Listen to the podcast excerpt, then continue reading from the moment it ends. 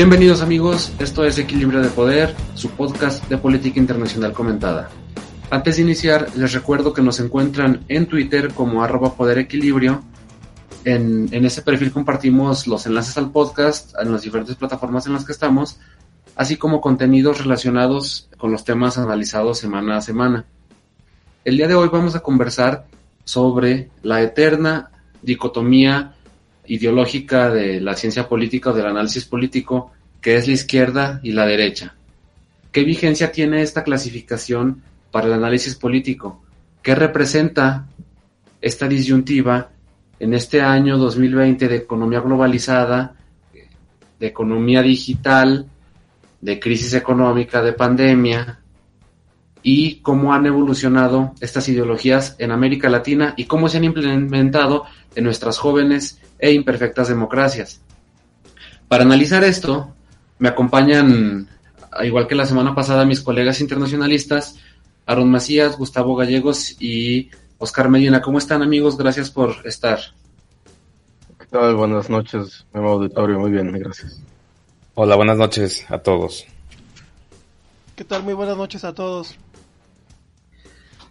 Muy bien, vamos entrando, entrando en, en materia. Y si hacemos un poquito de memoria, a principios de este año, 2020, antes de que la epidemia del coronavirus paralizara nuestras sociedades, nuestras economías, eh, América Latina en su conjunto atravesaba por mm, momentos políticos muy interesantes, muy álgidos y convulsos en ciertas regiones, eh, y todos relacionados con esta eh, dicotomía de izquierda-derecha. En México cumplía, recién cumplió un año el, el gobierno de Andrés Manuel López Obrador, el primer gobierno considerado de izquierda en México.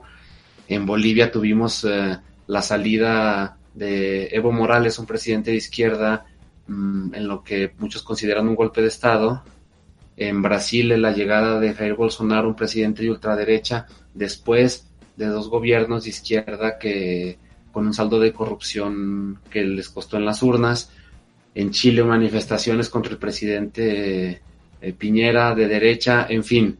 Ese era el contexto político que al parecer se, se vio paralizado por esto de la pandemia, mm, pero eh, lo que queremos discutir aquí es, eh, tras esta, los, los temas que dieron origen a estos, a estos a estas todo lo que dio origen a estos movimientos convulsos y a estos cambios políticos, ya sea por la vía militar eh, o democrática o por presión social en las calles, eh, como resultado de, políticas y de gobiernos de izquierda o derecha en América Latina. Así que empezamos eh, contigo, Aarón, preguntándote qué balance haces sobre este péndulo que tiene América Latina desde que entró la democracia hace no más de 30 años, eh, que entre que hemos oscilado entre gobiernos de izquierda y derecha, pero parece que son las mismas caras de siempre, las mismas propuestas y los mismos demonios. ¿Qué tal? Buenas noches, compañeros. Memo, gracias. Fíjate que es, eh, parecer, un, un proceso natural de las democracias jóvenes, el oscilamiento entre diversas ideologías y diversos tipos de gobierno. Eh, América Latina ha estado marcado durante el siglo pasado por las dictaduras militares, sobre todo a partir de la segunda mitad del siglo XX, eh, en el que se institucionalizaron grandes dictaduras militares en prácticamente todo el cono sur.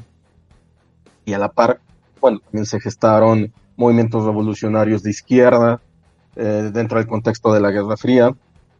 Al caer las dictaduras eh, militares, eh, viene la apertura democrática en la mayoría de los países, caso singular el de México, en el que tardó un poco más por la dictadura de partido y ha traído pues unos balances no muy favorables a mi punto de vista.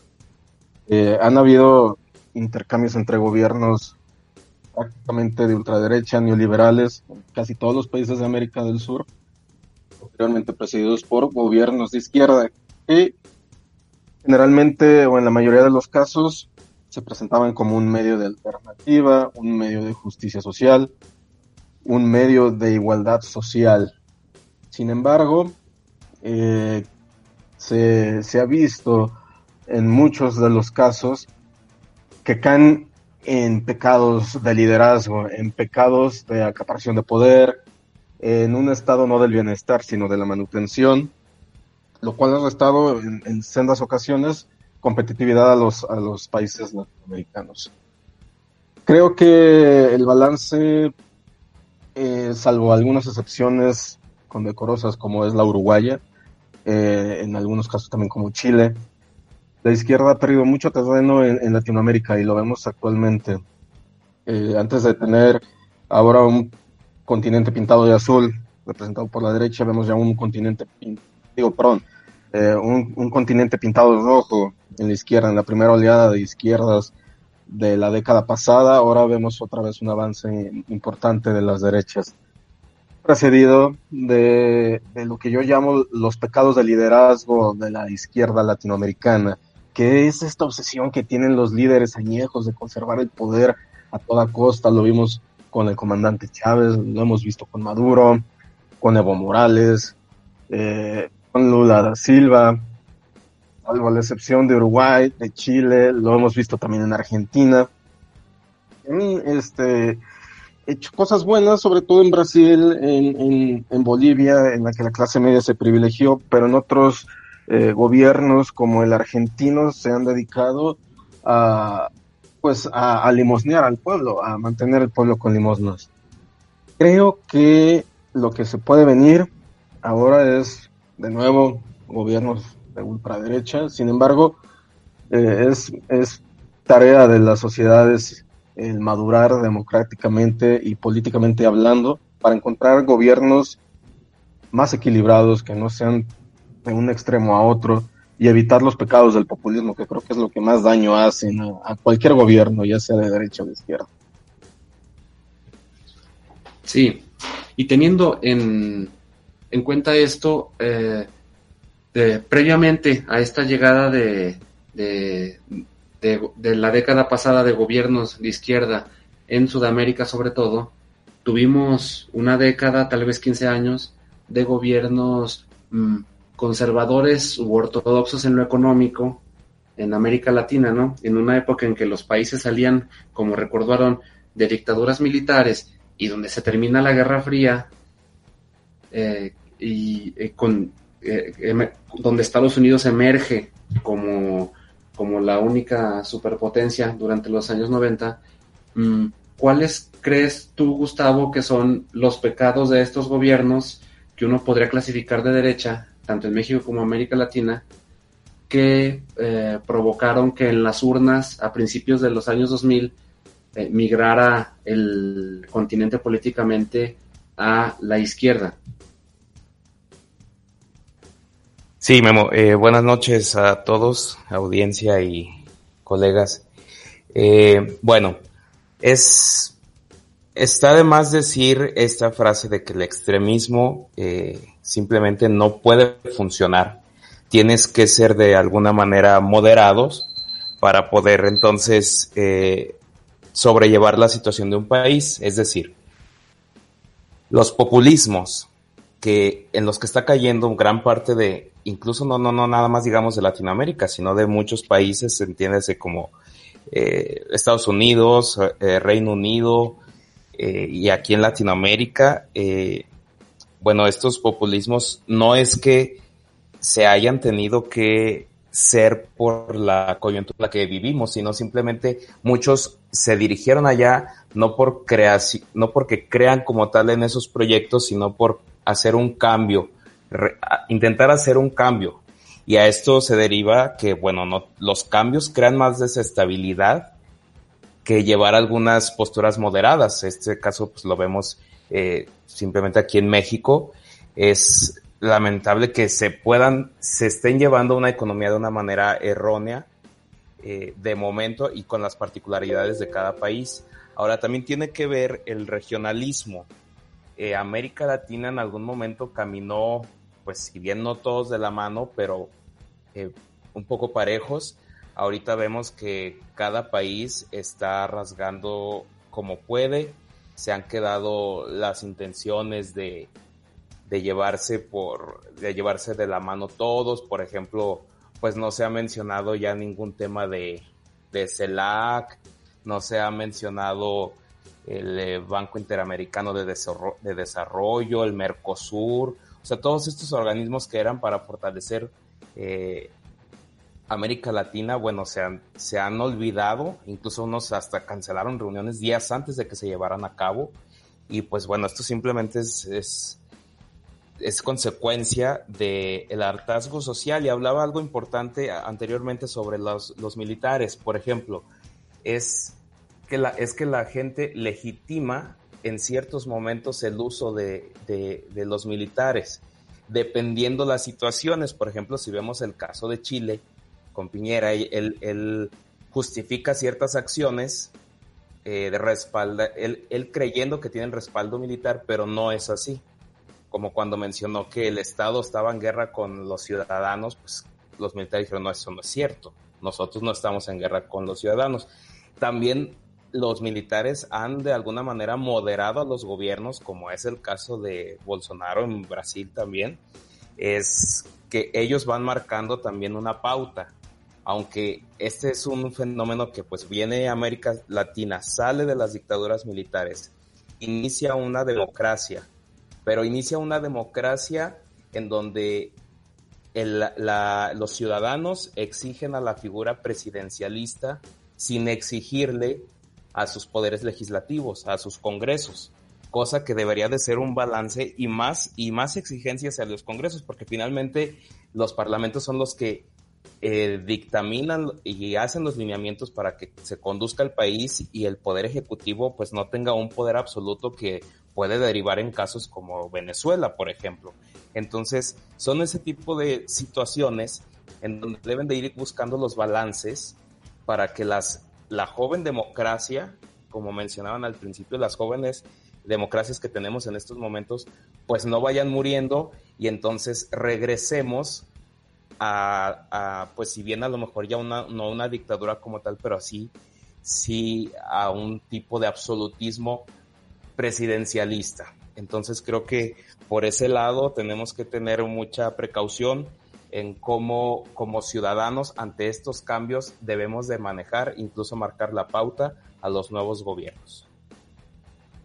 Si bien es cierto que muchos académicos intelectuales eh, dicen que estos, estas categorías analíticas de izquierda y derecha están caducas y ya no sirven para analizar una realidad mucho más compleja que la que teníamos en, la Guerra Fría, en aspecto social, de seguridad, electoral, económico, etcétera. Eh, en América Latina me parece que sigue muy vigente, sobre todo porque son, somos en América Latina sociedades muy desiguales hay una brecha de desigualdad muy grande que tal vez venga de, pues que bueno, son países que nacen durante la colonia a través del mestizaje y son sociedades, se, se, crearon sociedades de castas, ¿no?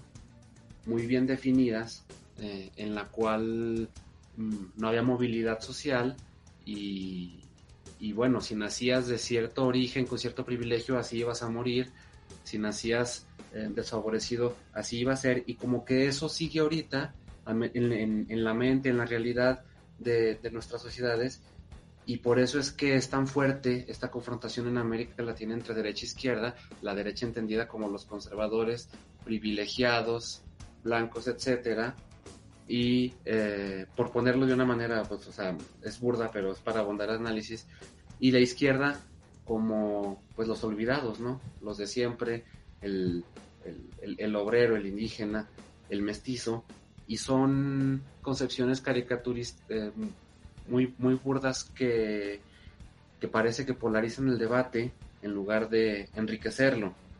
Y, es aquí, bueno, yo quisiera preguntarte, Oscar, mm, desde tu punto de vista, eh, ¿qué, ¿qué piensas que le falta a la izquierda latinoamericana en cuanto a su discurso y propuestas una izquierda para, para convertirse en una izquierda moderna, ¿no? Porque como que arrastra muchas viejas prácticas y demonios del pasado que hacen que proyectos de que sus proyectos no perduren a, pesar de que hayan conquistado gobiernos de distintos países.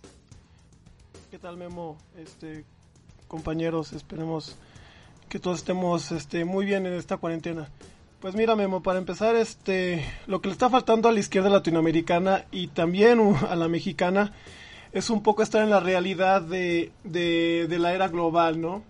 En muchos países, en, Brasil y Argentina principalmente, todavía creen en el modelo de sustitución de importaciones, en el modelo proteccionista, en el modelo del Estado regulador, en el modelo en el cual el Estado es preponderante para incluso regular cuestiones este, cambiarias.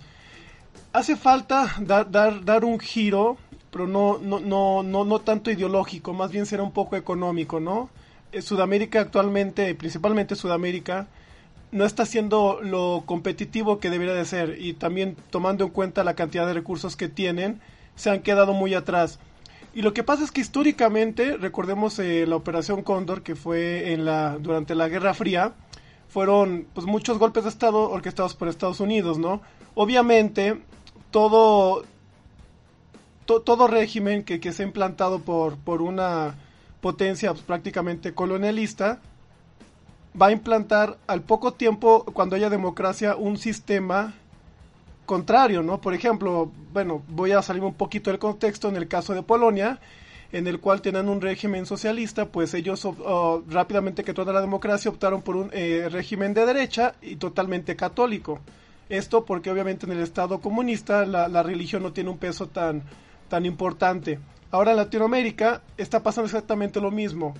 Primero, eh, con los golpes de Estado implantando gobiernos de derecha, optaron a la izquierda, se quedaron en mucho tiempo con este tipo de modelos, obviamente por, digamos, ser este, contrarios a lo que anteriormente había implantado el, el, digamos, el gobierno no, no legítimo. Pero ahora estamos viendo que, que siguen muy tercos en, en, esos modelos que prácticamente ya no funcionan. Por ejemplo, me gusta mucho hacer los eh, casos de estudio, por ejemplo, el, el caso de estudio de, de, Argentina, que prácticamente todo es peronista, y siguen como con una lógica muy necia de seguir con este tipo de gobiernos. Bueno, lo intentó anteriormente aquel presidente de Boca Juniors, Mauricio Macri, intentó desregular la economía argentina, pero digo, fue, fue muy difícil porque Argentina ya está totalmente anclado en, en este modelo prácticamente eh, cerrado hacia, hacia la, economía mundial. Más impuestos, más gasto y más controles económicos hacia su economía, pues prácticamente los está llevando al abismo. Ahora Brasil también con su enorme, enorme, enorme burocracia, está, está digamos, bajando las las inversiones extranjeras directas hacia el país, porque pues prácticamente para adquirir un permiso de construcción de, de una fábrica les toma años y años y años y están retrocediendo en el doing business, ¿no? Yo digo que América Latina sí se está acercando a, a, a las derechas, pero a las derechas ya digamos como lo llaman a Jair Bolsonaro, ¿no? Que es el Trump tropical están acercándose a las derechas totalmente radicales, no, no, no, no, no, se están, no están buscando un modelo un poquito más central, ¿no? Bueno, esa sería mi reflexión acerca de, de tu pregunta, Memo. Sí, y nos quedamos con la, con la impresión, después de sus intervenciones, de que un pecado de origen tal vez de nuestras democracias y de los movimientos de izquierda que, que si algo tienen en común es que llegan al poder líderes sociales, sindicales, opositores después de décadas, ¿no? Después de décadas de ejercicio, de militancia, muchos de los cuales eh, durante los años de la represión eh, estuvieron en la cárcel, tuvieron que vivir en el exilio, etcétera. Y eso les da cierta legitimidad, pero crea liderazgos unipersonales que, que impiden que una vez en el gobierno, cuando lo dejan, pueda perdurar un proyecto, un proyecto de gobierno y de verdadera transformación, ¿no? Eh, porque bueno, vamos a ver los casos. Eh, Evo Morales en Bolivia, Rafael Correa en Ecuador, eh, Michelle Bachelet, mm, no tuvieron sucesores. No lograron, a pesar de que alcanzaron niveles de popularidad que no habían alcanzado ningún presidente en estas jóvenes democracias, no lograron mm, institucionalizar sus movimientos en partidos políticos que después a través del Parlamento y la creación de instituciones sólidas, con división de poderes, instituciones regulatorias, etcétera, eh, lograran hacer que la transformación perdurase y por eso tenemos este péndulo de tan radical de que Bachelet, Piñera, luego Bachelet otra vez, luego Piñera otra vez, ¿no? El único que logró dejar una sucesora pues fue Lula, ¿no? Eh, dejó a Dilma Rousseff, pero salió eh, con un proceso eh, parlamentario, lo expulsó al Congreso por unos escándalos de corrupción, el mismo Lula estuvo en la cárcel, y al parecer ahorita con Bolsonaro, un ultraderechista que está cada vez más bajo en las encuestas, el, bendito péndulo va a traer, es, probable que traiga de vuelta a Lula a la presidencia de Brasil después de, de esto, ¿no? Es decir, todo esto para decir que estas, este mm, rasgo caciquil, caudillista, eh, de, la izquierda latinoamericana como que se basa en la propaganda. Caudillista, ¿no? Esa es la palabra, exactamente. Sí.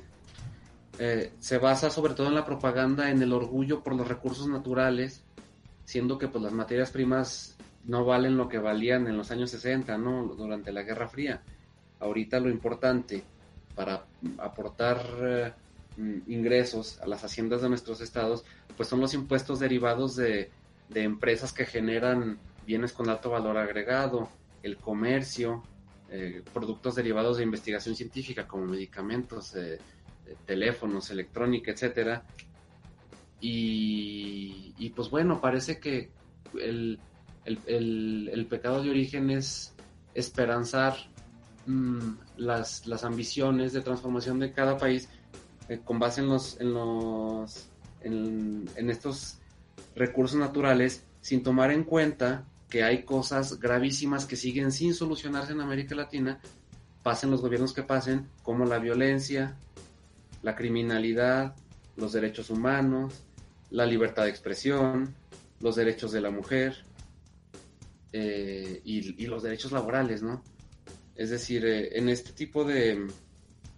Y en este, contexto, te pregunto, Aaron, si tú consideras que hay, hay em, medidas que puedan ser tomadas, por ejemplo, eh, en, México, para, bueno, no, no, olvídalo, en México o en América Latina, para afianzar de verdad eh, un gobierno de izquierda o una política de izquierda perdurable sostenible.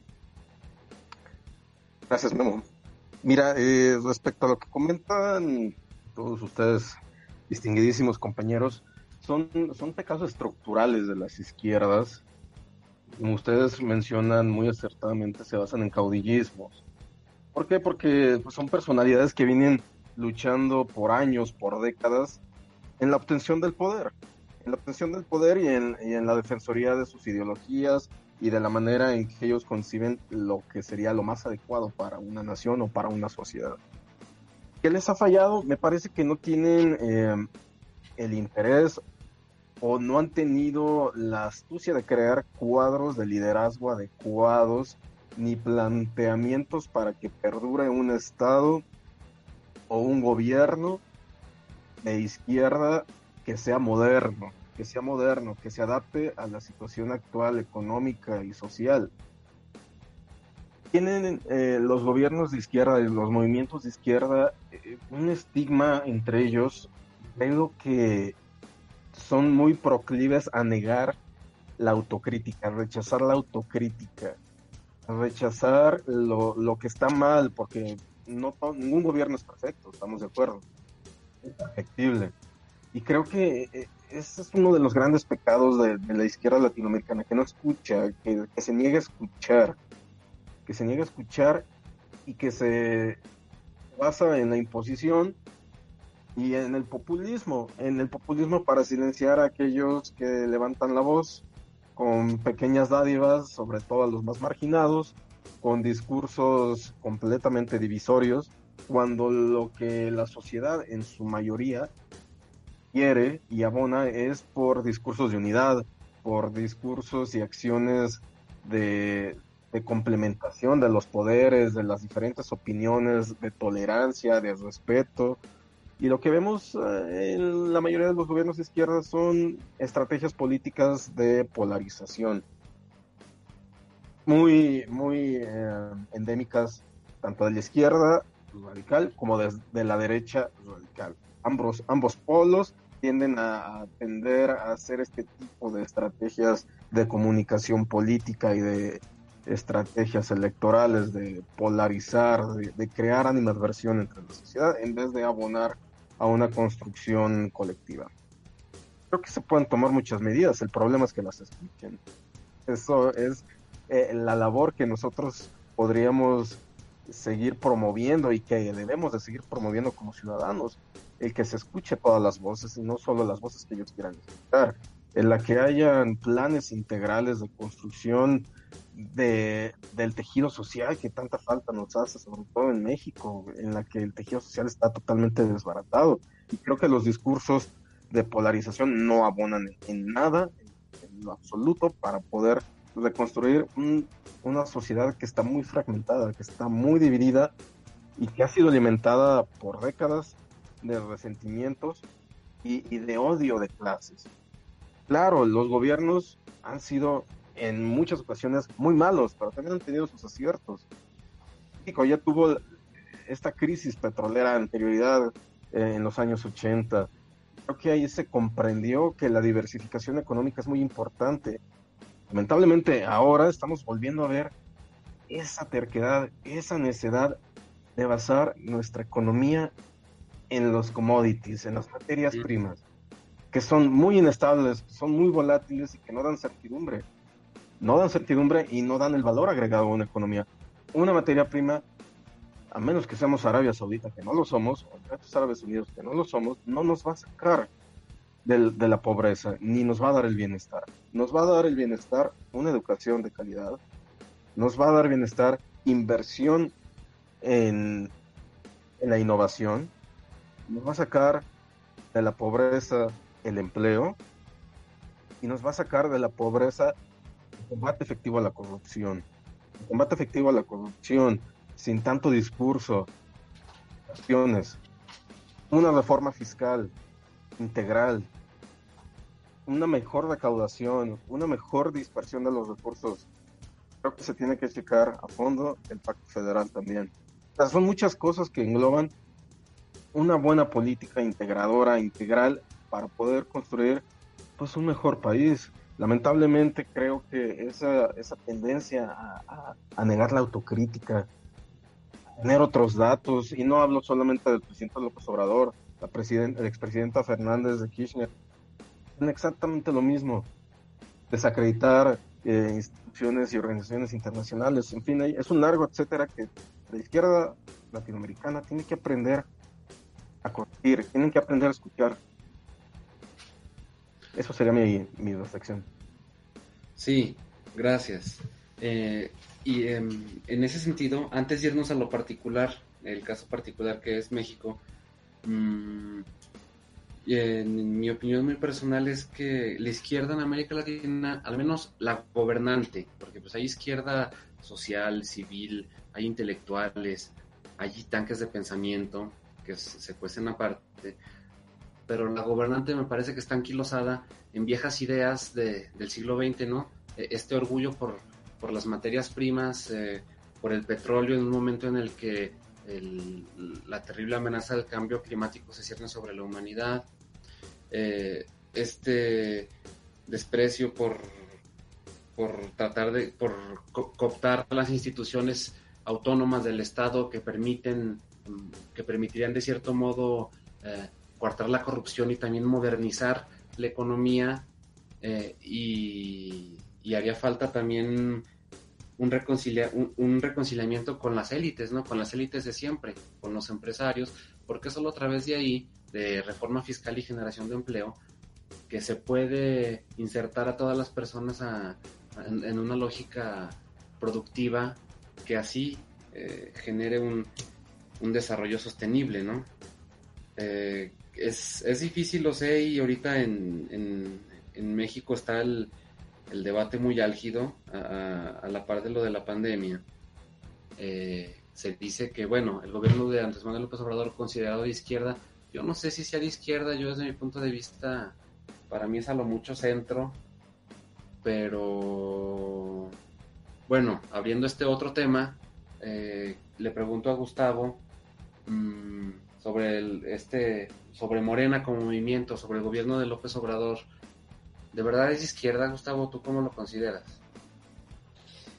Si yo no lo considero de izquierda, eh, así como lo mencionas, creo que es un a lo mucho centro, si no es que un tipo de derecha disfrazada, pero es importante ver en este sentido que, por ejemplo, en el caso de México, bueno, estamos viendo el discurso populista. Y el discurso populista tan continuo, como lo mencionaba Aaron, de desacreditación, un discurso que es el mismo discurso que de campaña. No estamos viendo un discurso diferente, no es un discurso de soluciones, ya estás, ya estás gobernando, ya no estás para desacreditar y ahora ya no te puedes escudar en que si prometiste que ibas a, a mejorar el PIB, ahorita ya no lo quieres ver. Eh, o sea, son muchas cosas en este sentido de, de populismo que ellos eh, más bien quieren y juegan con la legalidad.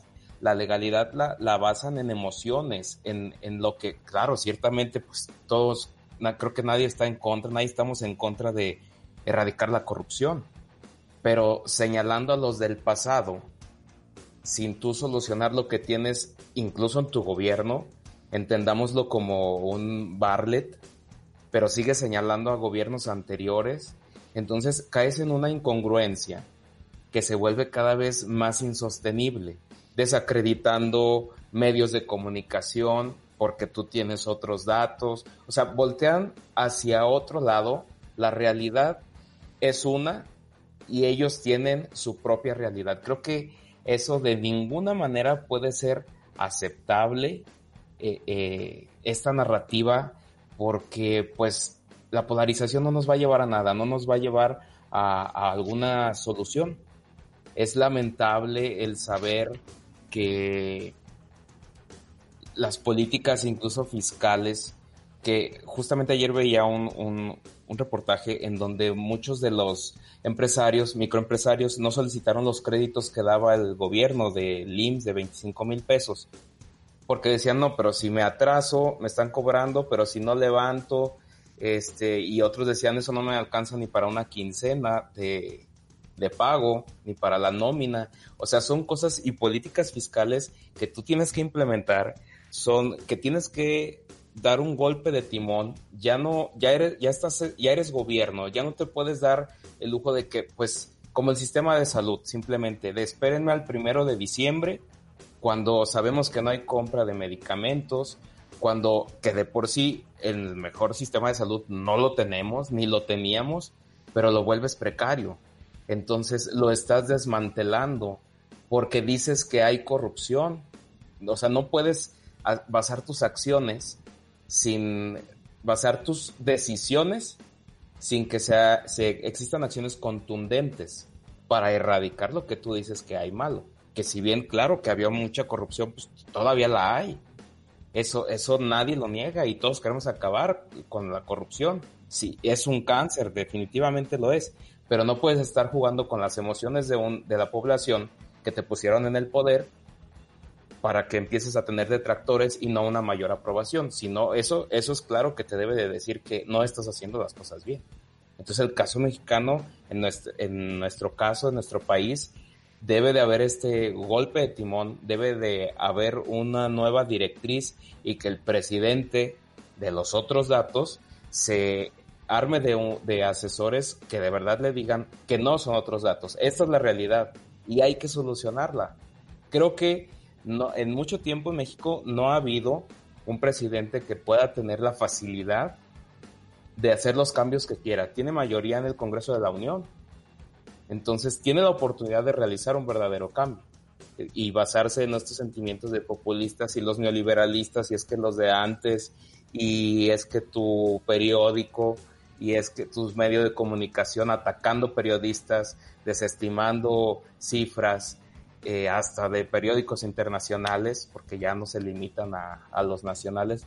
Creo que es muy lamentable la política que está siguiendo, que es una política que parece ser que gobierna con resentimiento y no gobierna realmente para el país. Gracias, Gustavo. Oscar, te pregunto, ¿tú consideras que mm, con este, este tiempo que lleva de gobierno el presidente López Obrador es un gobierno de izquierda? ¿Qué rescatas? ¿Qué rescatas de, izquierda, de izquierda moderna de, ese, de este gobierno y de, de Morena como movimiento? Y por otro lado, ¿qué criticas? Bueno, este, yo coincido totalmente con lo que acaba de decir eh, Gustavo. La verdad es que no es, no es un gobierno de, de izquierda en realidad.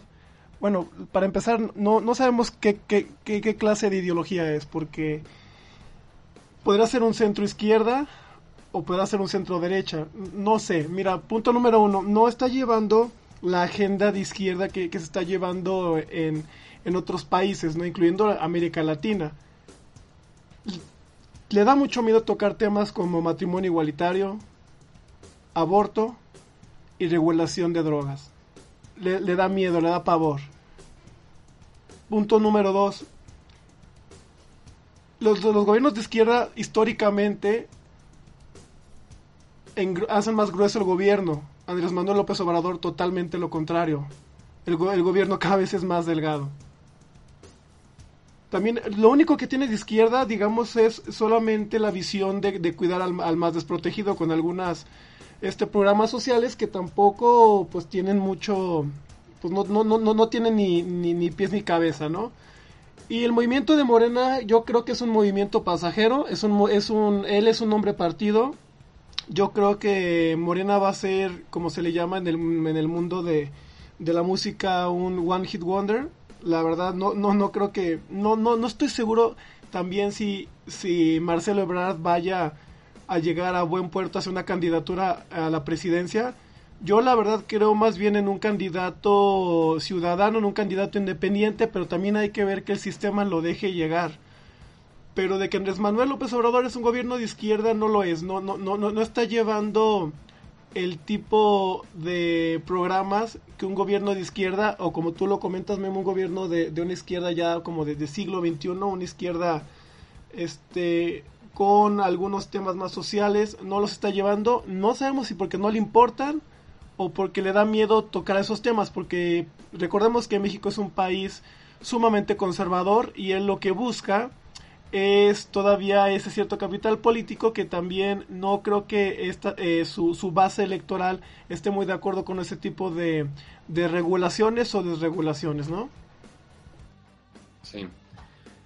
Y ya para, para concluir con una última ronda de, de comentarios, amigos, yo solo agregaría que, mm, hilando un poco con lo que acaba de decir Oscar, eh, para mí que este movimiento de Morena y López Obrador se instaura en esta tradición de la izquierda gobernante en América Latina mmm, caciquil, o sea, caudillista, digamos, eh, liderazgos unipersonales que pues no tienen alrededor eh, una línea sucesoria clara para un proyecto, no ves eh, que se estén sembrando semillas para un proyecto transformador a largo plazo, los programas sociales mmm, cada vez más ambiciosos, pero sin, una, sin un plan de financiación, porque sin reforma fiscal, sin obligar a las grandes empresas a pagar impuestos, sin, sin que los que ganan más eh, paguen más impuestos, sin desmantelar toda esta simbiosis eh, corrupta entre, entre mm, élites empresariales, eh, crimen organizado y, y y, empresas del, sector privado, actividades como la, petrolera que contamina muchísimo, mm, no, no, es posible una transformación al menos sobre las vías de una izquierda moderna, ¿no? una izquierda que nos gustaría a nosotros eh, y que es más propia de nuestra generación, eh, que vemos con más extrañeza todos estos postulados eh, de la izquierda de antes, ¿no? basada en el nacionalismo y en los recursos naturales y ciertos rasgos de, y clientelismos, ¿no? Clientelares. Y ya para cerrar, una última ronda de comentarios muy breve. Eh, Aarón, ¿qué perspectiva tienes en cuanto a este, este péndulo latinoamericano izquierda, derecha, oposición, sociedad civil. vemos que hay presidentes que ya, por ejemplo, el presidente Bukele en El Salvador que emana de un movimiento no partidista, por así decirlo. Mm, eh, ¿Dónde, hacia dónde, hacia dónde no, hacia dónde va el péndulo, Aaron? Mira, em, creo que lo que estamos viendo es, como lo he mencionado yo anteriormente, eh, parte de la maduración de, la democracia latinoamericana. La, mi perspectiva es que siga la oscilación entre los diferentes gobiernos y las diferentes tendencias ideológicas y económicas. Me gustaría hacer una anotación respecto al gobierno de López Obrador. Yo lo calificaría como un gobierno cesarista y oportunista. Cesarista porque acapara todo, para la agenda, acapara el gabinete. Es un gobierno unipersonal, es un proyecto personal. Eh, eh, no podemos decir que es un proyecto de Morena ni de los integrantes de Morena. Eh, lo cual a mí me crea mucha animadversión y me crea preocupación, porque lo estamos viendo en El Salvador también, o sea, y, en, varios países en los que los líderes zaristas eh, denostan la sociedad civil, denostan las instituciones autónomas, organizaciones no, no gubernamentales, y eso puede llegar a ser peligroso. Puede llegar a ser peligroso, sin embargo, nosotros tenemos la obligación ciudadana de que eso no suceda. Que eso no suceda y también de ir madurando políticamente hablando. Para mí es algo muy importante de que dentro de las sociedades cada vez más haya una instrucción política desde la desde la primaria, desde las edades tempranas, ser activos políticamente hablando, participar. Conciencia política. Conciencia política, exactamente. Eso creo que nos va a llevar con el tiempo y con los buenos, malos y medianos resultados de los gobiernos que nosotros mismos elijamos, a gobiernos más, más realistas, a gobiernos más equilibrados. Lamentablemente ahorita y en el contexto global así se ha comportado, los, los gobiernos que han llegado han sido de tendencia anti-establishment, con el discurso de de romper con lo ya establecido, de un cambio radical, de cambiar el sistema. Lo cual es válido, es válido y es una tendencia a nivel global, lo hemos visto en Reino Unido, en Estados Unidos, aquí en México mismo. Entonces, creo que es parte de, un, de una madurez política de las sociedades que debemos de seguir con detenimiento y creo que va a ser muy interesante cómo se va comportando este péndulo.